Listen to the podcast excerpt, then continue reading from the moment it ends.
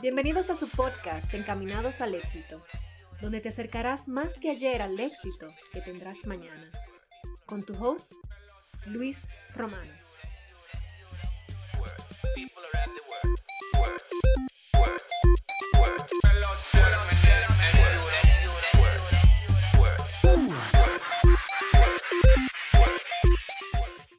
Bienvenidos, bienvenidos a este podcast Encaminados al Éxito.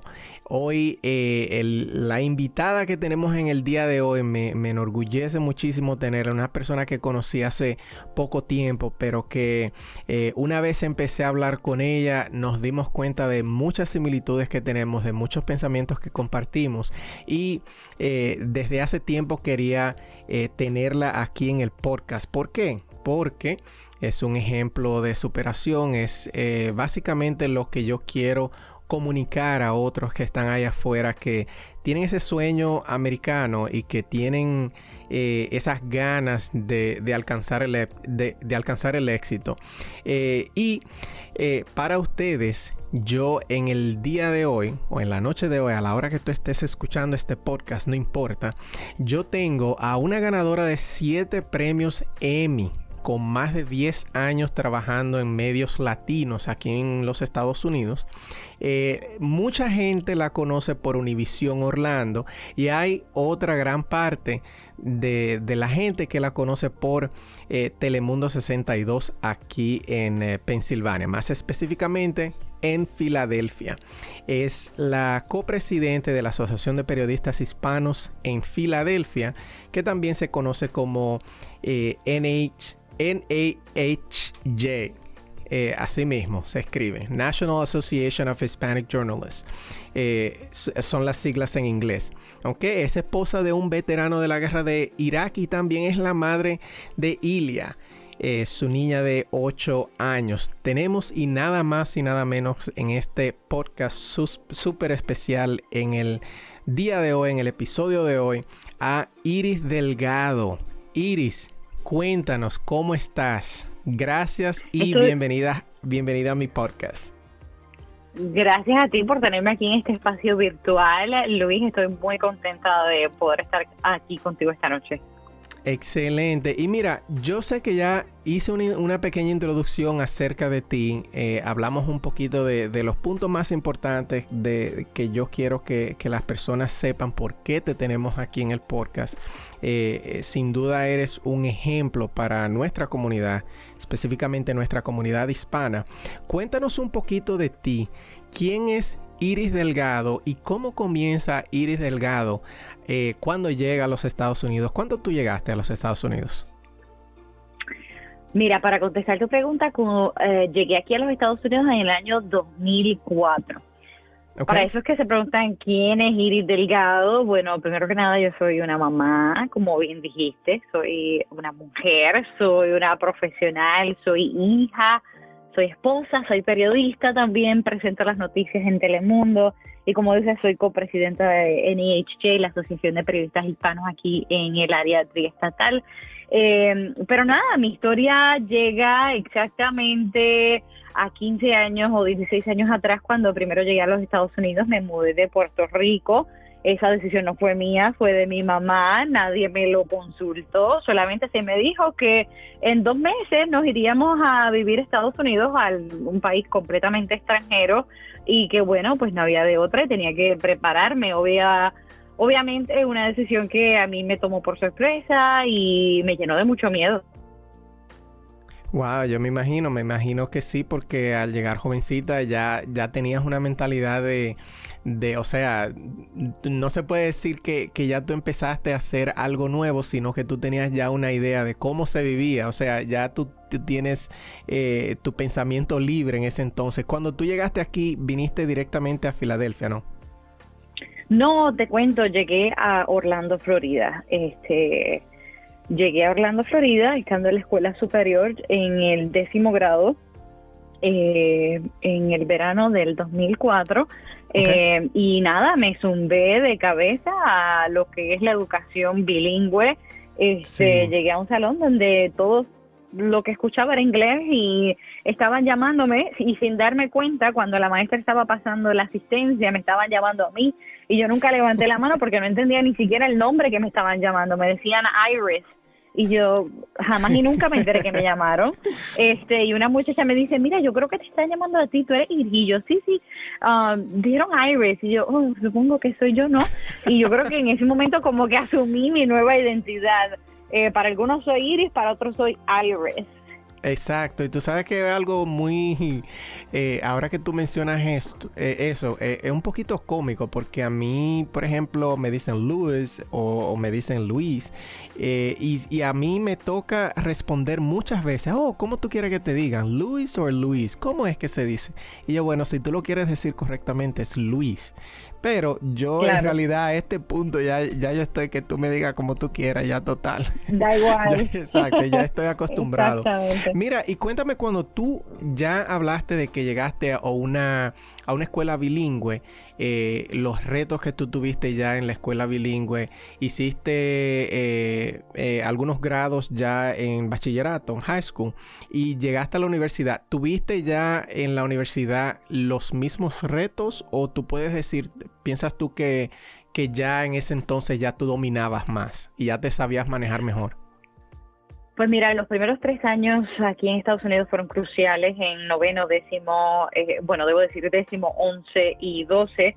Eh, ahí fue donde de verdad tenía que ponerme para mi número y aprender eh, la mayor cantidad de inglés posible. Fue bien retante, bien difícil en la escuela superior porque uno, esa es la etapa donde uno está haciendo amistades, compartiendo con más amigos y, y, desenvolviéndose. Por ejemplo, en mi caso yo jugaba voleibol y eh, también me gustaba bailar muchísimo, entonces ese fue como que mi escape eh, y una manera de poder integrarme más con otras personas. Eh, apuntándome en el equipo de voleibol y en el equipo de baile, pero lo más gracioso de todo es que yo soy bien extrovertida y muy social, pero me percibían, me percibían como una muchacha tímida y era porque, obvio, yo para poder incorporarme en la conversación, en el equipo, tenía que pensarlo una y mil veces antes de decir lo que quería decir. Y tú me ves a mí como que ensayando en mi mente qué es lo que quiero decirle y practicando la pronunciación para decirlo bien. Y ya a la hora de decir un comentario, ya no estaban hablando del tema, ya era totalmente irrelevante. Eso me miraban como que, ah, pero no estamos hablando de eso ya. Y yo, bueno, ni modo. Entonces me decían, ay, tú tan calladita, qué bonita, tan tímida. Y yo, no, era que me estaba mordiendo la lengua, loca de hablar, loca de, participar, pero que no sabía sencillamente cómo expresarme. Eh, así que eso fue como que bien retante eh, esos años, pero ya pues nada, en la universidad, ya con haber pasado tres años, pues hice más amistades, sí me relajaban, me decían la inmigrante, este, por no, por tener un acento.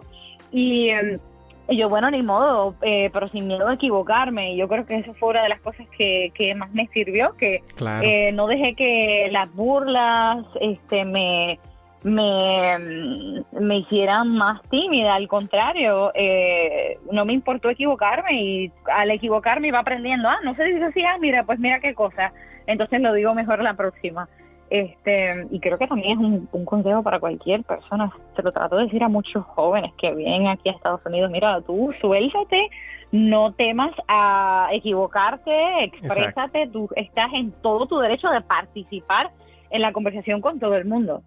Exactamente, mira, eh, muchas personas, yo incluido, ahora mismo, yo estoy pensando, eh, tú hiciste eh, lo que hablaste de, que las personas te se burlaban de cierta forma, te hacían bullying, porque, porque tratándose de, burlarse de ti, aunque no quizás uno podría pensar, ah, bueno, si tú eres inmigrante, ok, bueno, es válido, pero al mismo tiempo con la intención que se hace es con una intención mala. Y esto fue en Orlando, ¿no? ¿Tú estudiaste, te fuiste a la universidad ahí mismo en Orlando o tú fuiste a otro estado? Pues fui a la universidad en el estado de la Florida, no inmediatamente en Orlando. Los primeros dos años este, fui a un colegio comunitario en Orlando. Sí. Eh, y luego, después de dos años, para terminar el bachillerato, que es el bachelor's degree acá, eh, me fui a la Universidad de la Florida, que eso es otra cosa. Este, yo viniendo de un hogar muy humilde y mi mamá con pocos ingresos, este, yo no tenía ni idea de cómo yo iba a ir a la, a la universidad. Sí. Eh, y mi mamá menos idea tenía ella, como que, bueno, no sé, eh, averíguate. Um, y yo, bueno, ni modo, me va a tocar. Entonces fue ahí como me hice de mi propia computadora, recuerdo 700 dólares que me dolió sacarlos del bolsillo, primero reunirlo y luego eh, comprar mi propia laptop con mis 700 dólares en aquel entonces. Eh, y ahí más o menos fui investigando qué programas habían disponibles para mí.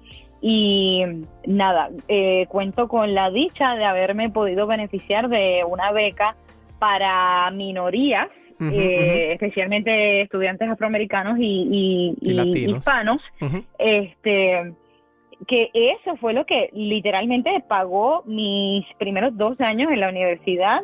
Eh, recién llegada yo de Puerto Rico sin tener muchos recursos y mi mamá tener muchos recursos eh, y fue así como más o menos comencé mi camino en lo que es una educación más alta, más allá. Wow, qué interesante. Eh, yo te decía en, el comentario anterior, yo te decía que quizás algunas personas quizás, quizás piensan, ah, no, en Florida hay muchos latinos y, por qué, eh, o sea, eh, sería raro encontrar personas que le hagan ese tipo de referencia a un inmigrante porque en, Florida hay muchos latinos. Y sería lo mismo que decir de, New York, o sea, no, porque como que no hay racismo o algo así.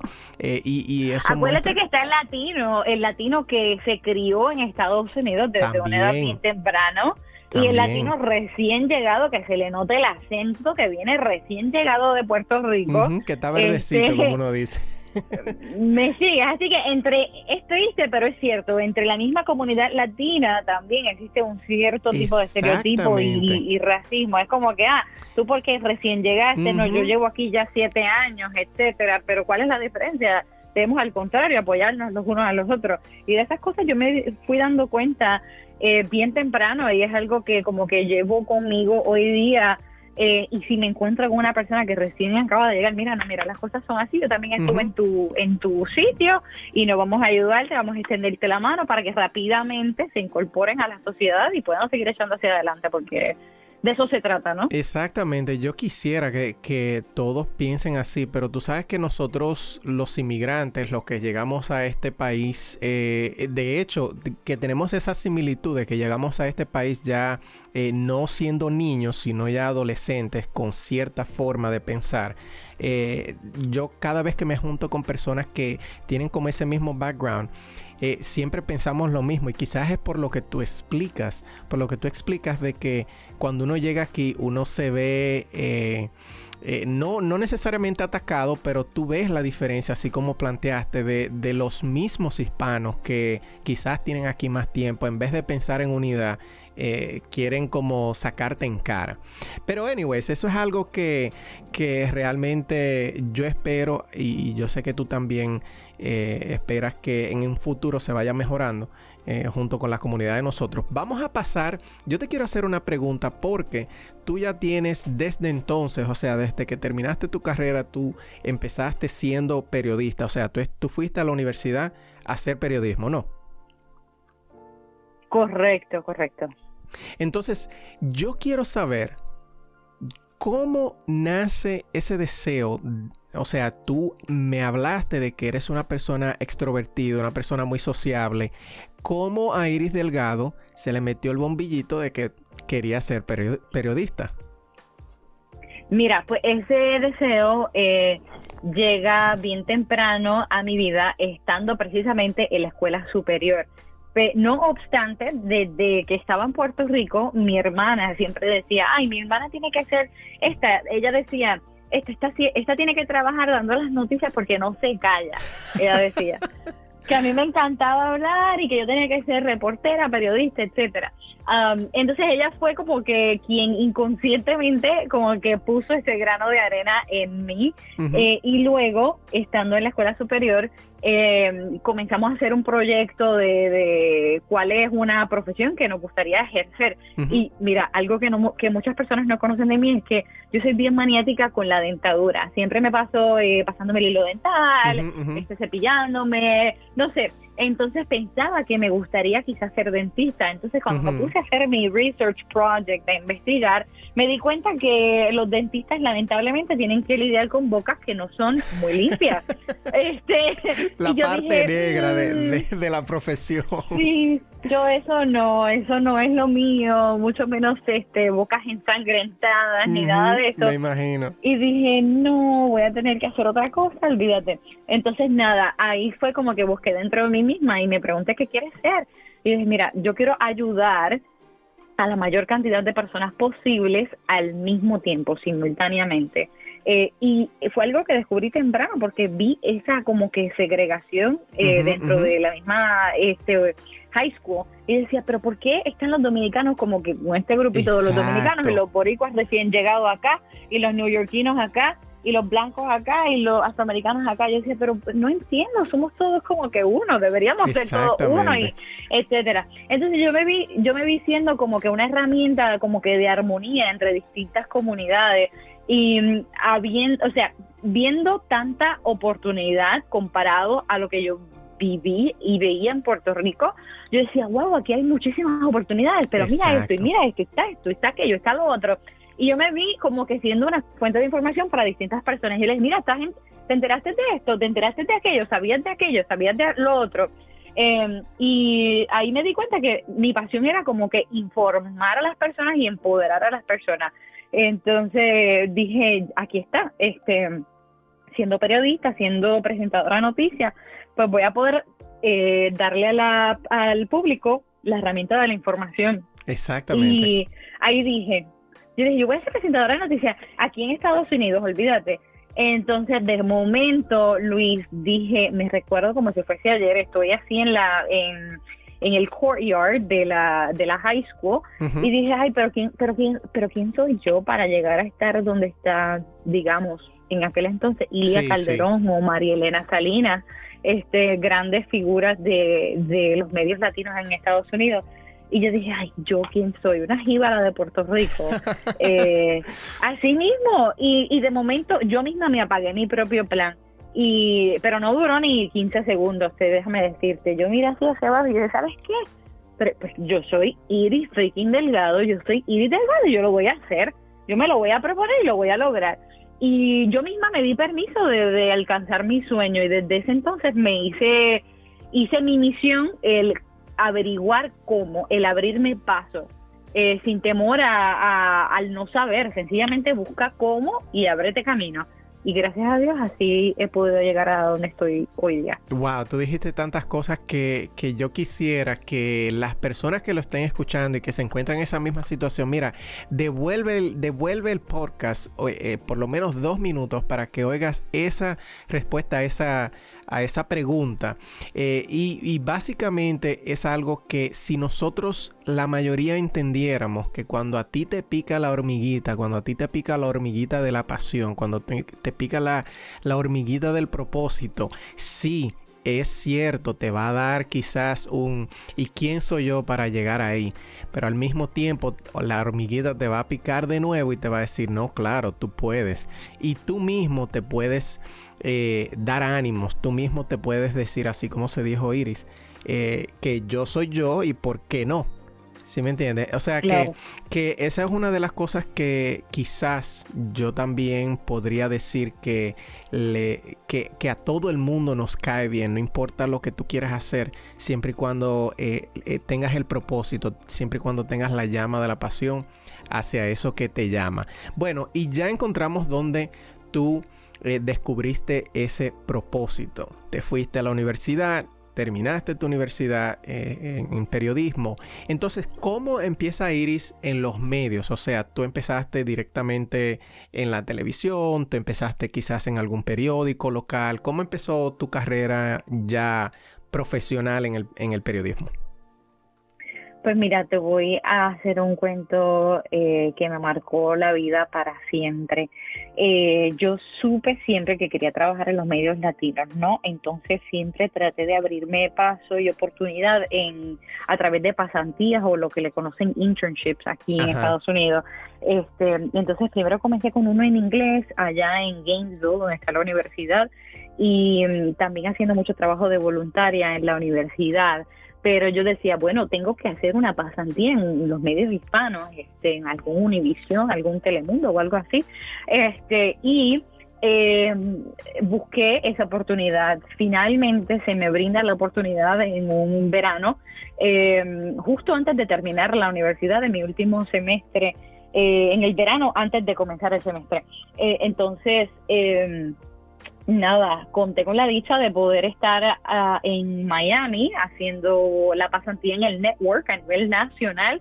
prácticamente fui estudiante de los que le escriben las noticias a, Jorge Ramos y María Elena Salinas y estuve con todos ellos eh, aprendiendo muchísimo. Eh, entonces, casualmente, ese mismo verano, eh, Luis, yo meto las patas y cuando te digo meto las patas, este, uno puede meter las patas de cualquier manera, pero dígase de una jovencita con todo su futuro por delante, me refiero a que quedé embarazada.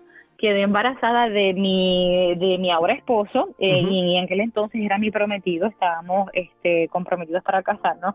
Eh, yo metí las patas, eh, como decimos nosotros, y dije que, Sí, quedé embarazada antes de tiempo. Yo dije, Dios mío, ahora que yo voy a hacer, que yo voy a hacer, está tronchada mi vida, están tronchados mis sueños. Yo que tenía todo así súper trazado. Y no, mira, este, estuve equivocada. Dios tiene un plan divino para nuestras vidas y yo acepté mi nuevo rol. Eh, y no lo rechacé en ningún momento. Yo dije, bueno, así va a ser y vamos para adelante. Se va a encontrar una forma de hacerlo. Si no es ahora, será más adelante. Y yo estaba ya un poquito resignada, pero mm, gracias a Dios y a las conexiones que uno comienza a desarrollar, eh, una de mis roommates, este, mm, Sabrina, eh, ella tenía unas amistades en Univision Orlando y ella misma habló de mí con el jefe de noticias en Orlando eh, el jefe me llamó para una entrevista, yo ya casi a punto de graduarme, ¿no? En ese último semestre, teniendo ya tres, cuatro meses de embarazo, sin mostrar muchísimo, y hice mi entrevista, oculté mi embarazo eh, eh, y, y, nada, me dieron el trabajo, feliz de la vida y luego ya en mi primero o segundo día de trabajo, algo así, yo le dije, bueno, pues este, debo decirle, señor, que, estoy, embarazada. y que en cinco meses me voy y bueno, ya tú sabes. Eh, y él, bueno, fue una sorpresa, pero ahí te va a demostrar mi determinación, mis ganas de, de no dejarme quedar atrás por nada ni nadie. Este, y con mucho cariño y empeño hice mi primer trabajo como productora y repostera ahí en Univisión, tuve mi hija, trabajé largas horas, especialmente el, turno de noche, este, y mm, teniendo una bebé no es nada fácil, déjame decirte, pero ahí estuve mis primeros dos años casi en Univisión Orlando. Y para hacerte la historia corta, este, estando yo con mi nena, ni siquiera tenía un año, año y piquito tal vez, eh, también conseguí un trabajo en Univisión Nacional, como corresponsal nacional al mismo tiempo en que era reportera local. Así que lo que hacía yo era que no solo hacía mi trabajo de reportera en, en, en Orlando, sino que también hacía reportajes para Primer Impacto. Eh, y para el noticiero nacional de todas las noticias que ocurrían en esa zona. Así que más o menos por ahí comenzó hasta que luego vine acá a Filadelfia. Excelente. Y vamos a volver un poquito atrás. ¿Tú sabes por qué? Porque eh, volviendo al tema de que eh, de que nosotros popularmente uno dice, ah, no, metí la pata, pero sin embargo ya, o sea, es prueba de ah, el resultado donde tú estás ahora, pues nos damos cuenta, como dicen aquí, Hansa hindsight, hindsight, hindsight is 2020 después de...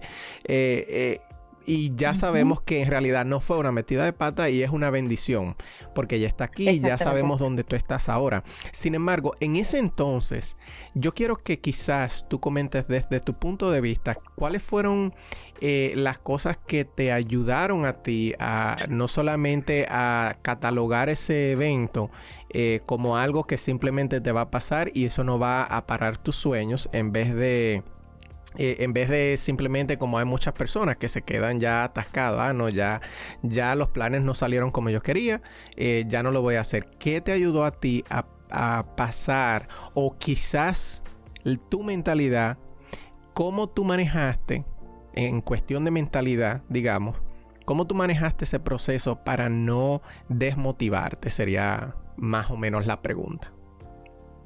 Sí, eh, bueno, yo creo que cuando uno tiene algo bien profundo dentro de sí, está uno claro en lo que le apasiona eh, y realmente no hay opción. Sí, uno pudiese buscar otras alternativas, claro, pero yo trataría de desistir de esas otras alternativas y más bien buscar la manera de, de hacer caber este este deseo que tienes con lo que con la situación actual no Exacto. no desenfocarte y decir ah bueno pues ni modo tengo que ir a ser conductora de Uber o conductora de Lyft y no y no es que no es que no es que esté mal o sea cada cual cada situación es muy única. Pero yo diría ok si este es mi enfoque déjame buscar cómo yo puedo acercarme más a esa meta eh, de una manera quizás eh, a menor escala en lo que puedo hacerlo eh, en gran escala, pero nunca, nunca desistir. Y yo creo que esa fue mi virtud en ese entonces, eh, que no, no bajé mi vista de mi, lo que era mi norte. Exactamente. Eh, siendo mamá y desarrollándome como mamá y esposa, pero también como profesional. Y créeme que crea muchísima atención en la vida personal también, porque tú estás creciendo como como madre, como esposa y como profesional al mismo tiempo. Y es como tener eh, tres guerras al mismo tiempo, pero uno se, le, se cae y se vuelve y se levanta. ¿Y cómo lo hacemos mejor? ¿Y cómo lo hacemos mejor? Seguir evolucionando, ¿no? Exactamente, y es curioso. Yo recientemente hablaba con mi esposa y, y una de las cosas que nosotros a veces nos, nos sentamos a, a, charlar, ella me dice, mentoreame. Y entonces nos, nos sentamos a hablar de, de diferentes cosas y recientemente yo le decía, mira, en la naturaleza no hay líneas rectas. En la naturaleza, eh, en el universo, no hay líneas rectas. Lo que hay es curvas. Y lo que nosotros vemos como líneas rectas en realidad fueron hechas por el hombre. O sea que eh, eh, yo le dije, mira, cuando tú tienes claridad de para dónde tú vas, tú tienes que ser como el río. El río cuando encuentra un obstáculo, en vez del río parar, el río busca la vuelta y, por eso es que tú ves que los ríos no son, no son líneas rectas. Los, los ríos, eh, el agua del río siempre va como en, como en zigzag. Entonces, precisamente por eso. saber cómo fluir, estás fluyendo como, como, el río. Exactamente, perfecto. Óyeme, acertado. Porque no es solamente fluir, sino saber a dónde fluir. Porque tú, óyeme, estuviste en el clavo. Para las personas que ahora mismo se encuentran en algún reto, eh, que quizás se, se, sienten un poquito stuck, si, quizás se sienten un poquito estancados donde están fluyan. O sea, tú tienes que ser. No sé si tú, te si tú has visto un video que hay de, de Bruce Lee que él habla precisamente del agua, que tú tienes que ser un poquito como el agua. El agua es eh, maneable. Tú la echas en un, en un vaso y, el agua toma la forma del vaso. Sin embargo, si tú eh, quieres golpear el agua rápidamente, pues el agua se pone dura. ¿Te entiendes? O sea, tú tienes que ser eh, moldeable, pero al mismo tiempo ser firme y, además saber, siempre y cuando tú tengas claridad, yo pienso que, es importante tener mucha claridad para saber para dónde fluir y fluir correctamente, fluir para, para donde tienes que fluir. Mejor no lo pude haber dicho yo. Exacto. Mira, ok. Pues ya tenemos a Iris Delgado, ya llegó a Univision, ya tiene su carrera, tiene su baby, eh, su, preciosa, su preciosa baby. Eh, háblame de estos premios Emmy. Porque yo en realidad, eh, yo digo, wow, óyeme, eh, los Emmys son los Emmys. ¿Cómo, ¿Cómo Iris Delgado con una bebé y, tratando de llevar, eh, manejar esas situaciones como la, como la llamaste en ese entonces, manejar tantas cosas, me imagino tanto... tantas situaciones difíciles, ya sea en la casa, como pareja, ya sea como madre o como reportera. ¿Cómo tú pudiste manejarte y, y ganar no uno, no dos, no, no, no, no. Siete premios Emmy. Háblame un poquito de eso y cómo fue tu experiencia. Claro, eh, bueno, el primero eh, fue una super mega sorpresa porque pues yo creo que uno nunca pues reconoce el potencial de uno y todo lo que uno es capaz de lograr hasta que recibes como que ese primer premio, ¿no? Y dije, wow, si pude lograr uno, puedo dos, puedo tres, puedo cuatro y, mira que me lo creí. Eh, entonces, eh, el primero, ¿qué te puedo decir? El primero fue gracias a un reportaje exclusivo que yo hice con una dominicana, precisamente, sobreviviente de una masacre. Este, quien fuera su, su pareja eh, sentimental, él tenía, pues, como decimos en los barrios hispanos, un ataque de cuerno y no quería dejar la relación para nada eh, entonces se disponía a matarla a ella. Eh, entonces fue a su lugar de trabajo y fue precisamente a eso, a, arrebatarle la vida a ella y a todo el que se pusiera de por medio. Esto es vida real. El hombre entró a este salón de belleza, una noticia que si la buscas por el internet va a aparecer masacre en un salón de belleza en Orlando, Florida. Eh, y eh, él le disparó cinco tiros a ella, eh, también a la mejor amiga, que era la dueña del beauty, este, a una señora que estaba al lado de ella también, quien murió. Eh, y no me acuerdo quién más se llevó tiros en ese intercambio, bueno, no intercambio, este masacre como tal, pero quien se suponía que muriera, que fuera su novia, sobrevivió. Y yo tuve una entrevista exclusiva con esta mujer eh, dominicana también. Eh, entonces ella me recibió a mí en su hogar para darme su testimonio de cómo fue que ocurrieron las cosas. Pero no te imagines a una mujer eh, caminando como si como si nada nunca hubiese pasado. Esta mujer la alimentaban por un tubo en su cuerpo. Y ella ahí así me dio la entrevista. ¿Y qué te puedo decir? una cosa dio a otra.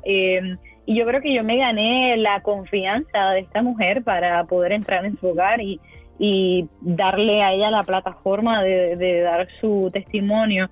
Entonces, este, ese fue el primer premio.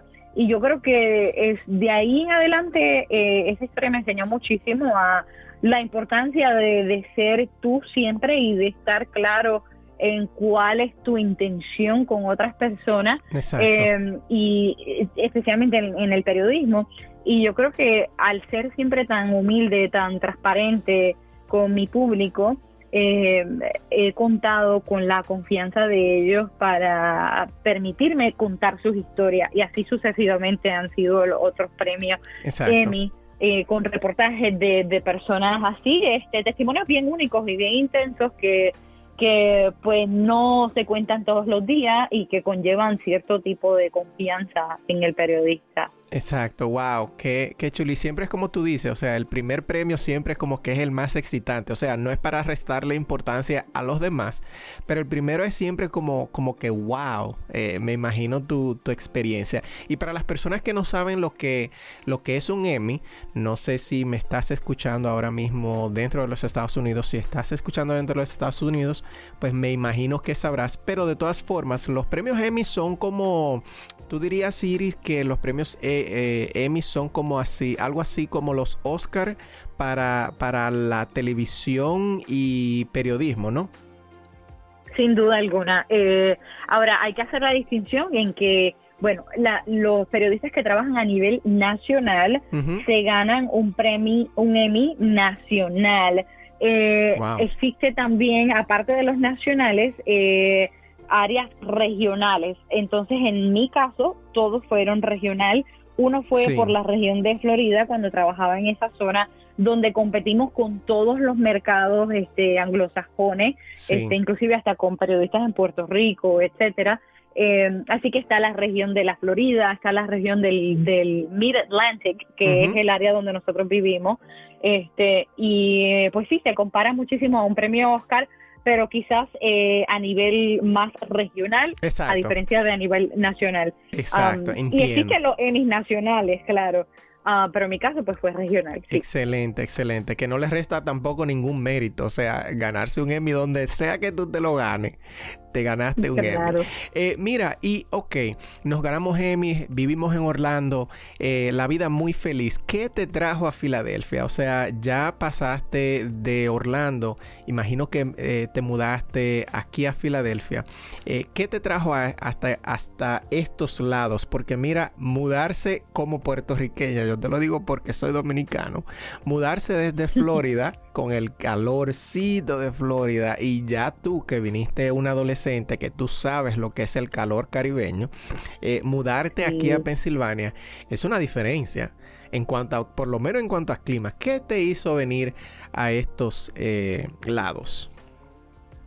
Mira, la respuesta es sencilla, oportunidad. Eh, yo creo que cuando a nosotros se nos presenta una oportunidad que vale la pena, eh, tú lo coges con todo y te comprometes a dar el máximo. Y eso fue lo que me trajo aquí a Filadelfia, oportunidad. Eh, a mí se me llamó un día así de la nada el director de noticias de NBC y Telemundo en Filadelfia y me habló que había escuchado de mí por referencias, etcétera. Y yo sin conocer yo quién, a mí me está hablando del presidente, ¿de dónde? Perdón, como que, uh, y le digo, bueno, sí, explíqueme qué es lo que desean hacer. Eh, y se me presentó la idea de, comenzar este proyecto de Telemundo 62 en Filadelfia.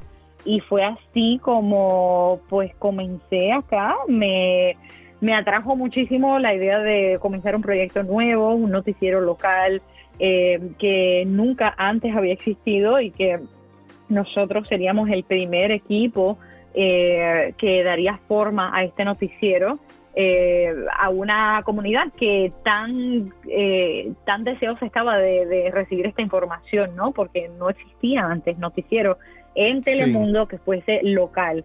Y eso ocurrió hace ya casi siete años y M aquí comencé como reportera en las calles, así me conoció mucha gente eh, hablando de las tormentas de nieve, tiroteo aquí, tiroteo allá, eh, distintas elecciones locales, la Convención Nacional Demócrata, la visita del Papa Francisco a la ciudad de Filadelfia, eventos así.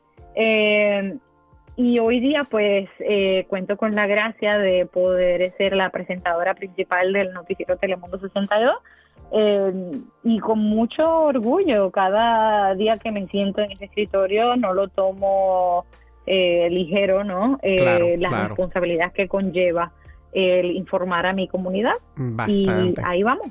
Bastante, óyeme, definitivamente entiendo lo que dices. Yo no tengo yo mucha experiencia eh, frente a un micrófono en una radio local. Sin embargo, cada vez que yo me siento ahí, yo me siento que hay una responsabilidad detrás de ese micrófono. Eh, hay una responsabilidad para, para con la comunidad y que va muy envuelto a lo que uno siempre siente. O sea, lo que tú empezaste haciendo desde el principio, lo que tú soñabas, eso de, llevarle, eh, de ayudar a las personas. En el caso tuyo, tú lo haces de la mano de la información. Esa responsabilidad también está ahí y, sé que pesa mucho. Eh, y bueno, te tenemos aquí y hay iris para rato. Eh, no, te, no te no has ido de, no, no te has, como decimos en Dominicana, no te embalaste, no te fuiste, no te has ido de Filadelfia, no, le has salido corriendo al, al frío y eso es muy bueno. Yo en realidad me quejo cada vez que viene un invierno, pero en realidad a mí me gusta mucho Pensilvania, me gusta porque tiene un poquito de todo. O sea, aquí tú puedes experimentar todas las estaciones como son. Eh, y, eso es... La variedad. Exactamente. Mira, eh, háblanos de eh, la Asociación de Periodistas Hispanos en Filadelfia, porque yo como miembro de, la organización eh, fue precisamente eh, investigando acerca del periodismo aquí en, el estado y fue de hecho en, una, en uno de esos entrenamientos donde te pude conocer a ti en persona y pienso que la misión de la asociación para, para nuestro estado es muy importante por el crecimiento que tiene nuestra comunidad. Háblanos un poquito de qué se trata y por qué es tan importante. Sí, mira, pues te cuento que eh, soy copresidenta del capítulo local de la Asociación de Periodistas eh, Hispanos. Esta es una organización que existe a nivel nacional y cada región cuenta con su capítulo. Entonces, el capítulo de Filadelfia recién estrenó en enero. Antes de eso no existía ningún capítulo, eh, Luis, eh, así que eh, un grupo de periodistas a nivel local nos tomamos como meta eh, crear este capítulo de modo en que pudiésemos eh, conectar a distintos periodistas en la zona triestatal los unos con los otros. Exacto. Eh, y de eso se trata principalmente, de crear una red donde podamos intercambiar ideas y oportunidades de crecimiento profesional y personal, como el, el, taller al que fuiste tú.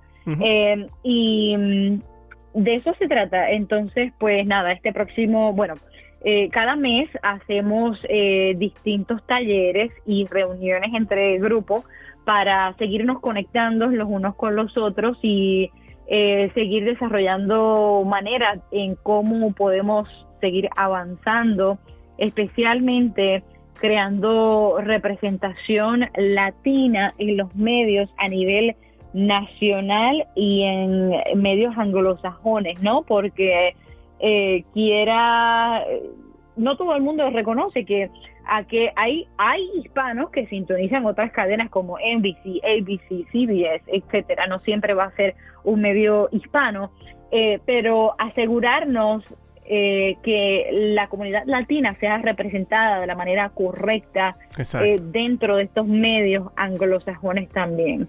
Eh, que es un reto cuesta arriba, porque eh, pareciera que estamos en el año ya 2020, pero el nivel de, de ignorancia que existe en cuanto a las necesidades de nuestra gente, los talentos de nuestra gente, eh, y pues es muchísimo, o sea, existe como un hueco y es precisamente esa brecha la que estamos tratando de, de, eliminar o acortar, exacto. Exacto, wow, y mira qué interesante, eh, y se conecta todo, como que el círculo se, se cierra incluso hasta con eso. Eh, recuerda que, que, me habías comentado al principio que eh, cuando estabas en, en, la high school, en bachillerato, no entendías cómo es que nosotros siempre tenemos como islitas, así como tú mencionabas, que los dominicanos por allí, los puertorriqueños por allí, y así sucesivamente. Ahora con esta misión de la Asociación de Periodistas Hispanos, eh, es una manera como de conectarnos, no importa dónde tú vengas. Si tú hablas español, eh, eh, estás aquí con nosotros y obviamente si tienes un background de periodismo donde puedas crecer junto a los demás. No hay una, o sea, la idea dentro de lo que entiendo, la idea es que crezcamos todos juntos dentro de, la, de la asociación, ¿correcto? Exactamente, y que estemos todos al día de todo lo que está pasando. Si uno se le pasó quizás una advertencia o alguna oportunidad, mira, ¿sabías que esto? Y seguir impulsándonos hacia adelante. Claro que sí. Y mira, eh, eh, quiero aprovechar y, darte, eh, no, no sé cómo se diría eso, como unas palmaditas en, el hombro diciéndote que, que, estás haciendo un excelente trabajo. Yo soy parte del grupo de, de, WhatsApp donde se comparte información y es chulo pertenecer a un grupo de, de personas que, que siempre están al tanto, o sea, siempre están al tanto del crecimiento, están al tanto de lo que sea que esté pasando, que, nosotros tengamos que, eh, que, conocer o que aprender, siempre están ahí eh, con la información al minuto, como es eh, normal. Ahora en este tiempo ya es normal, ya una noticia que tiene tres horas, una noticia vieja. Entonces es, es muy importante tener ese tipo de relación. No, aquí yo contenta por la oportunidad y no siempre estaré yo eh, en lo que es la presidencia de esta organización. Eh, mi meta es eh, seguir empoderando a otras personas para que esta organización pueda seguir existiendo y seguir echándole la mano a otras nuevas generaciones que seguirán necesitando ayuda a medida en que ellos también se abren paso. Totalmente de acuerdo. Iris, ya pasamos ahora a las preguntas que eh, son normales de este podcast cuando tenemos un invitado. Son una serie de preguntas que yo le hago a las personas que traigo para, porque entiendo que el éxito deja huellas y, y dentro de esas huellas están eh, o sea, las huellas tú las puedes encontrar como respuestas a estas preguntas. Y nos vamos con la primera. ¿Cuál es tu inspiración, Iris? ¿Cuál es mi inspiración? Luis, mi mayor inspiración día a día lo es mi hija. Mi hija, eh, Dios, primero que todo, le agradezco mi vida y cada oportunidad que pone eh, frente a mí, pero mi hija es la que me da la fuerza, su inocencia, el amor incondicional que ella me da todos los días, su buen ánimo a pesar de las circunstancias. Uno dice, wow, este, si, es si ella puede, yo puedo, ¿no? Siendo adulta y, y más capaz, ¿no? Eh, así que viene siendo mi hija, mi inspiración. Excelente, excelente. Solamente el que tiene hijos sabe lo, lo, importante y la inspiración tan grande que pueden ser los hijos para nosotros. Y no estoy diciendo que, que tú debes de tener hijos si no tienes, sino que cuando los tengas te vas a dar cuenta que es un amor totalmente diferente. Eh, pasamos a la otra pregunta, Iris. ¿Cuáles son tus miedos? Además de miedos a los, quizás a los insectos. ¿Cuáles, son, ¿Cuáles son esos miedos que, Iris le tiene? Porque una periodista, eh, normalmente la gente piensa que los periodistas no le tienen miedo a nada. Sin embargo, siempre hay como ese miedito de algo. ¿Cuáles son esos miedos que tú pudieras mencionar? Mira, lo dices lo dice bien porque son muy pocas cosas a las que le tengo miedo eh, siendo periodista eh, sí le tengo miedo, como dices, a, las serpientes, a los cocodrilos, a los tiburones, este, pero creo que si tuviese que decidir así como tal, eh, siendo periodista, nosotros tenemos eh, muchísimo acceso a lo que es la información y demasiadas veces tenemos acceso a la privacidad de las personas. Y hay que saber cómo manejar ese espacio tan íntimo al que te dejan entrar muchas personas. Este, son tantas las entrevistas que yo he hecho con madres que lamentablemente han perdido a sus hijos, eh, que han atravesado una tragedia increíble, personas que están en su momento más vulnerables. Eh, y a veces quizás temo eh, no saber manejar la situación con la delicadez que amerita eh, y trato de ser bien cautelosa con eso porque es una vida con la que yo estoy lidiando, ¿no? Claro. Eh, y, y es algo que tengo muy presente. Muchas personas dicen que tienen miedo pues a fracasar, etcétera, pero yo veo el fracaso como algo muy normal Exacto. Eh, en la vida. Este, y pues es algo normal y mm, también al mismo tiempo abstracto, porque el éxito, pues tú determinas lo que, lo que es el éxito. Eh, yo considero un día exitoso si, digamos, este, tuve la oportunidad de sentarme con mi hija, escucharla 20, 30 minutos, eh, donde pudo, eh, pudo existir esta comunicación directa de tú a tú y cuéntame cómo, esto, cómo puedo estar ahí para ti, de la manera más mínima en que sea. así que yo creo que eso es un buen ejemplo de algo que pudiese tenerle miedo Um, y a lo que no le tengo miedo también al mismo tiempo, ¿no? Eh, no le tengo miedo al fracaso porque es algo normal y parte del crecimiento eh, de cada persona. Y, es algo es algo natural, sí. Cualquiera que se encuentre encaminándose al éxito definitivamente se va a encontrar con el fracaso. El, fracaso es el, gimnasio donde practican los exitosos.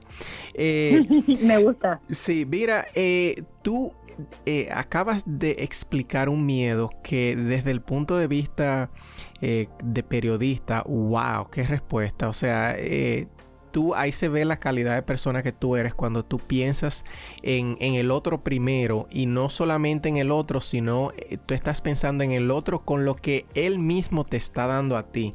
O sea, tú ves la información como, y es así, la información que tú recibes podría ser un arma. Eh, mucho más letal incluso que, que algo como un arma de fuego. ¿Por qué? Porque es capaz de hacerte daño a la larga. Eh, un arma de fuego obviamente te puede matar, eh, salvo en, el extremo, no estamos hablando del extremo, pero el, acceso a la información, como ya lo hablas, puede hacer un daño terrible a la larga y, y si se sabe cómo utilizar. Qué respuesta, me encantó. Mira, dime algún consejo que alguien te haya dado y que tú siempre lo llevas pendiente.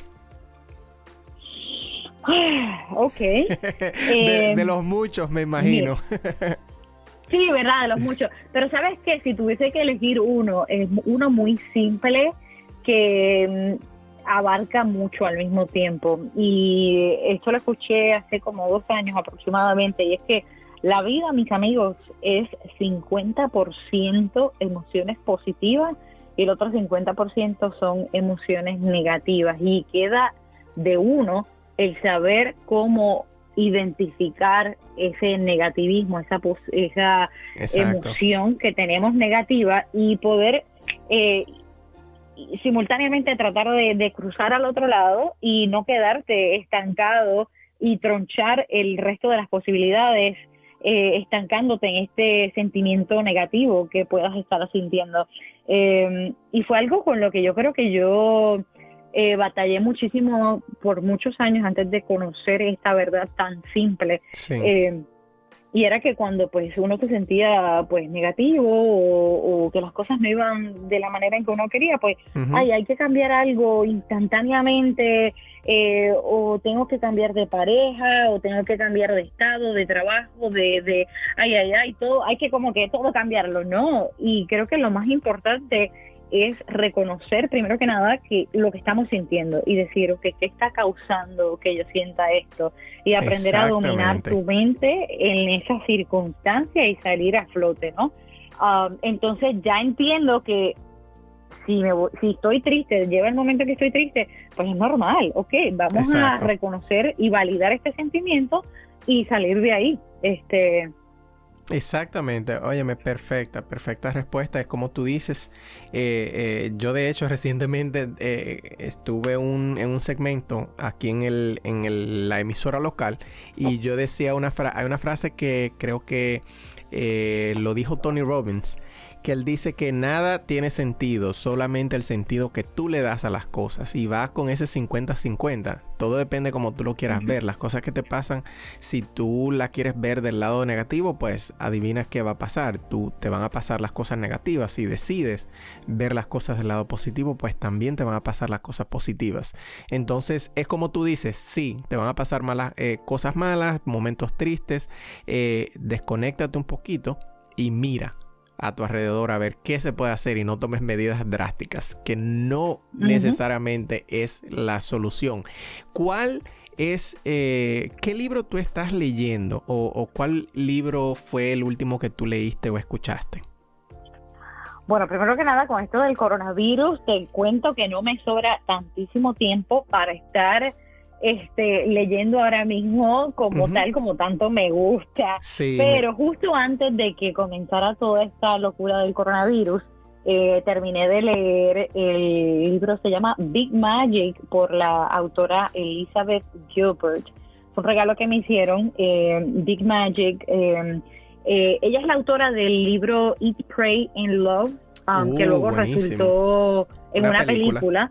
Este, y nada, este libro de Big Magic básicamente te ayuda a entender la importancia del talento que tenemos como seres creativos y no solo la importancia de lo que es la creatividad, sino el deber que tienes tú como persona de darle color eh, y espacio a tu creatividad eh, y dejar de vivir en este ambiente donde eh, tú sientas tal vez que todos están contra ti eh, y, aprender a usar todos estos retos y quizás este sentimiento negativo para producir, para inyectar tu creatividad a la situación y, seguir produciendo, ¿no? Entonces, este entender que, que valorar más lo que tienes y en un momento dado en el libro eh, una persona se estaba como que quejando de que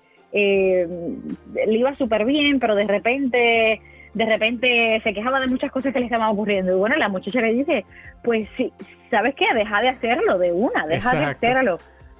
No, no hagas, pero mira, cero, cero de, todo lo que te estás dedicando a hacer.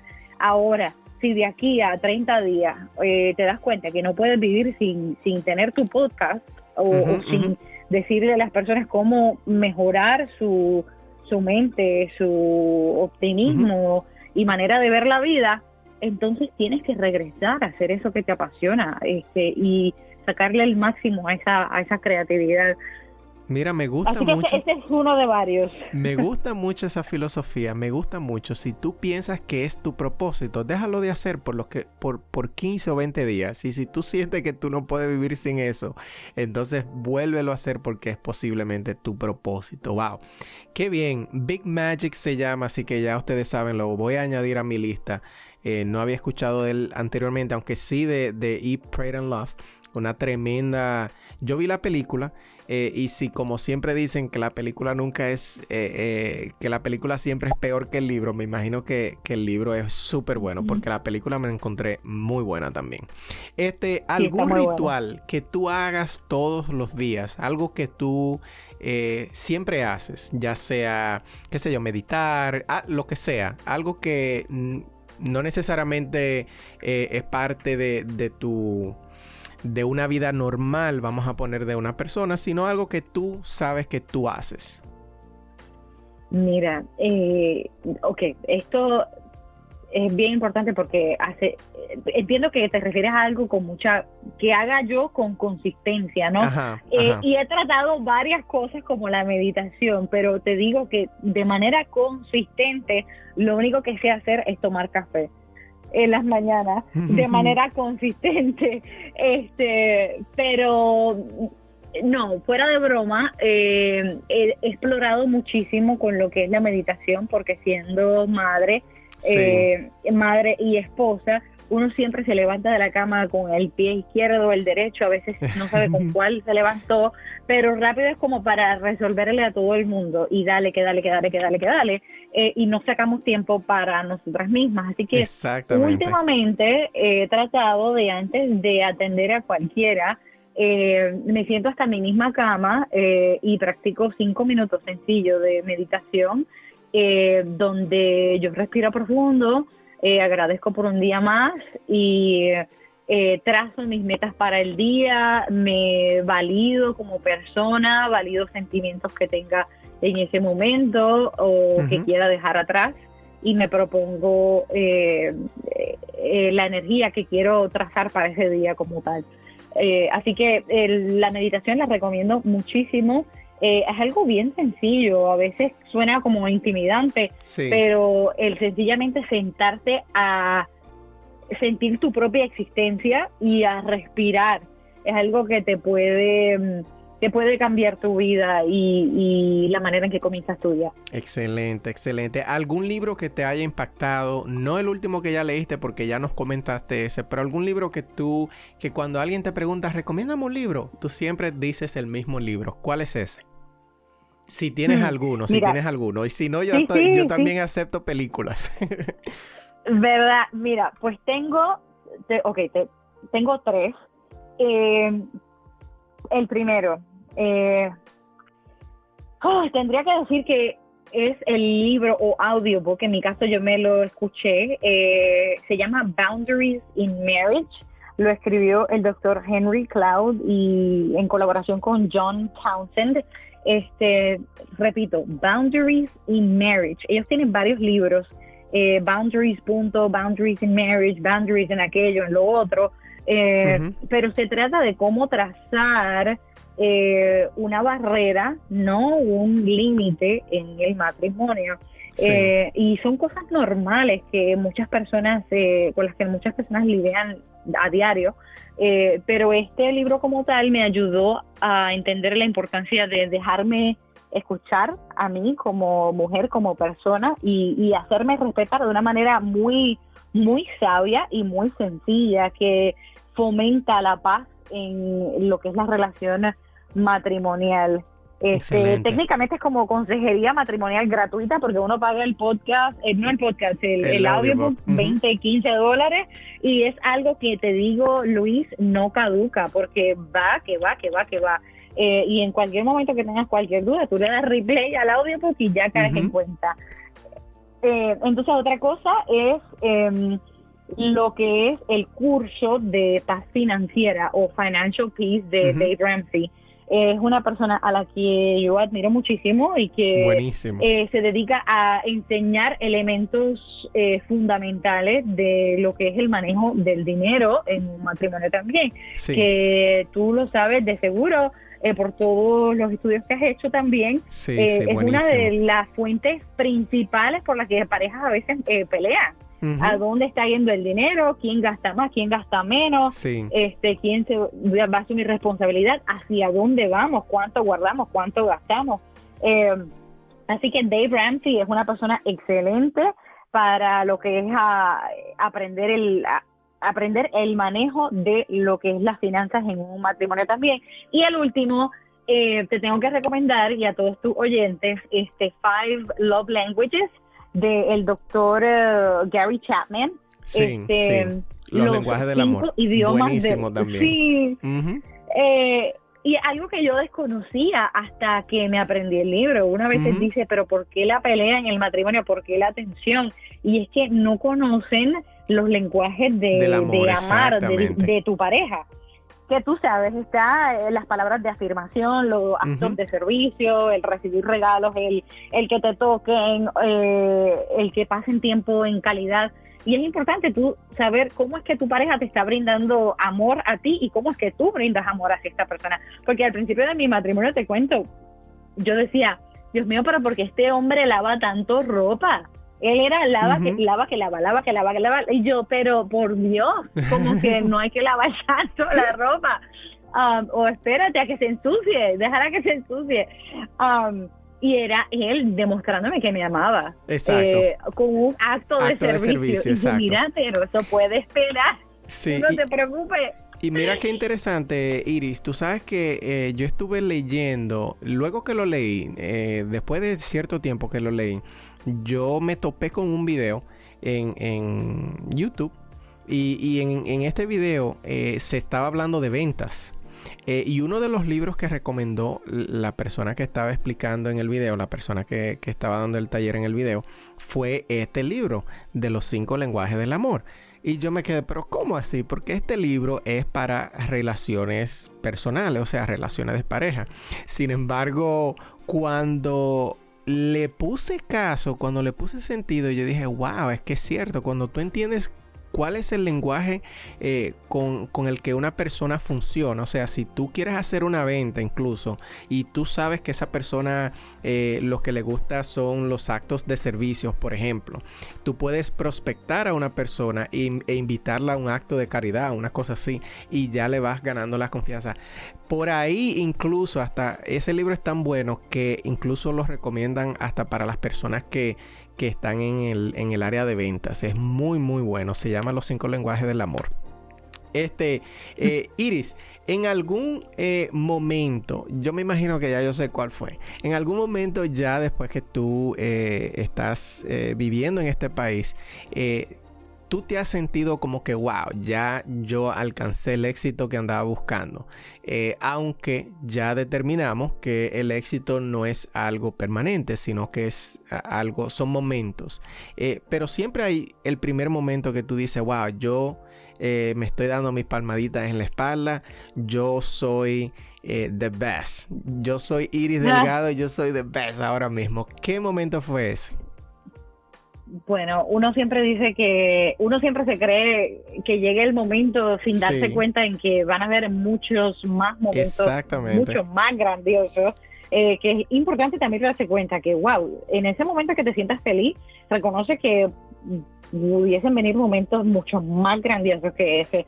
Eh, pero para mí, si tuviese que seleccionar uno, te diría que fue recientemente en el año 2000 o 2018, ah, cuando me dieron uno de mis premios Emmy por mejor presentadora en el área triestatal, mejor presentadora de noticias en el área triestatal, eh, sin importar eh, idioma. O sea que yo estuve compitiendo contra presentadores en medios en NBC, ABC, CBS, etcétera. Y cuando llaman mi nombre, yo dije, ¿qué? Como que no, o sea, no. Yo dije, no. Um, y yo dije, wow, a Dios sea la gloria, eh, primero que nada, y amén, o sea, que para bien sea. Eh, así que nada, esto fue un momento muy grato, muy lindo en el 2018 que nunca voy a olvidar. Excelente, excelente. Yo pensaba que iba a ser el primero, pero definitivamente pienso que ese fue mucho mejor. pienso que fue mucho mejor. Y nada, Iris, yo pienso que ya eh, hablamos de todo un poquito. Hemos hablado de tu trayectoria, hemos hablado de, de dónde tú encontraste la inspiración para dedicarte a lo que te dedicas. Eh, hemos hablado de tus semis, hemos hablado de tu universidad, de un poquito de, tu trayectoria en Univisión, también en Telemundo y también eh, una de las cosas que yo considero más importante eh, de la Asociación de Periodistas Hispanos aquí en Filadelfia, esa, esa, ese capítulo de la asociación donde tú eres copresidente. Eh, hemos hablado un poquito de todo y ya para cerrar, yo quiero que tú dediques unas palabras eh, ya a esas personas que quizás se encuentran donde tú te encontrabas hace algunos 10 años a esa Iris jovencita que llegó aquí a Estados Unidos con muchos sueños y que quería eh, verse eh, como una persona ya exitosa. ¿Qué tú le puedes decir a esas personas? Primero que nada, le diría que se valoren, que miren primero hacia adentro antes de buscar hacia afuera. Yo creo que demasiadas veces estamos eh, corriendo como, como gallinas locas este, buscando, buscando, buscando ah, para eh, satisfacer algo que pudiese estar más cerca de lo que pensamos con mirar a nuestro alrededor, darnos cuenta de las personas que nos rodean, esos que nos aman y que nos apoyan. Eh, ese sería mi primer consejo. Eh, segundo, conociendo el valor que tienen eh, y convenciéndose primero que nada a sí mismos de eso que tienen que aportar a la sociedad, que vayan con todo, que no se dejen intimidar por absolutamente nada, que siempre como buen periodista, eh, que se dediquen a eso, ¿no? A hacer un poco de, periodismo en su, en su misión, eh, que averigüen la mejor manera de llegar ahí. Eh, y qué te va a dar a ti tal vez ventajas sobre esta persona o, o sí, esta persona con la que pudieses estar compitiendo o este otro negocio con el que pudieses estar compitiendo. Em, y también soy fiel creyente en, en la evolución personal. Eh, yo considero que todos los días es una oportunidad nueva para eh, trabajar en una mejor versión de ti. y vivo fuertemente creyendo esto. Eh, lo practico a diario, eh, escuchando distintos podcasts, escuchando distintos videos motivacionales, eh, leyendo libros. y hoy día leer un libro es más sencillo de lo que realmente pudiésemos pensar con la habilidad de tener un audiobook donde tú te consumes un libro en lo que fuiste y viniste del trabajo en una semana. Exactamente. Así que no hay excusa, la realidad, los 15 dólares que te vas a gastar en el, en el recorte del cabello o no sé, eh, pudieses ponerlos en mejor uso.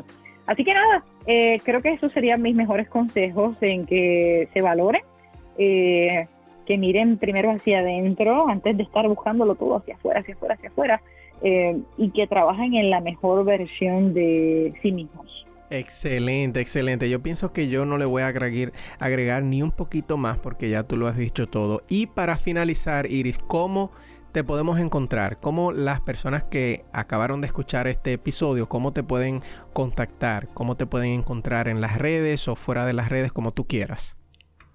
Facilito, con mi apellido, Delgado.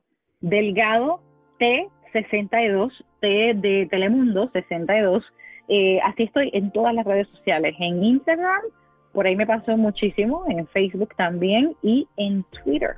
Ah, señores, ya ustedes saben, pueden encontrar a Iris Delgado como Delgado T62. Delgado T62 en Instagram, en Twitter y en las demás eh, plataformas de redes sociales. Muchísimas gracias Iris, de verdad que para mí fue un honor, más que un honor, tenerte aquí como invitada del podcast. Yo sé que no será la última vez, no fue la primera vez que hablamos, pero tampoco será la última vez que, vamos a sentarnos a, hablar un poquito y a, discutir, qué sé yo, estos temas de, crecimiento que tú sabes que, que tanto nos fascina a los dos Muchísimas gracias de parte de, muchísimas gracias de parte de, los oyentes por compartir tu historia y eh, por darnos ese, ese pedacito de información que yo estoy casi seguro, o no casi, no, yo estoy seguro que pudimos impactar a una persona que quizás estaba estancada en un momento, precisamente en estos momentos de, difíciles que, vive eh, nuestra comunidad y no solamente la comunidad, sino Estados Unidos completos en este momento. Y yo sé que esas palabras fueron de mucha inspiración para las personas que nos escuchan. Muchísimas gracias de nuevo y señores, no se olviden de compartirlo si tú entiendes que este episodio te agregó valor no te olvides de compartirlos. Encuentra, encuéntranos a nosotros también en Instagram como Encamínate al Éxito para más contenido como este. Se despide un servidor Luis Romano y hasta la próxima.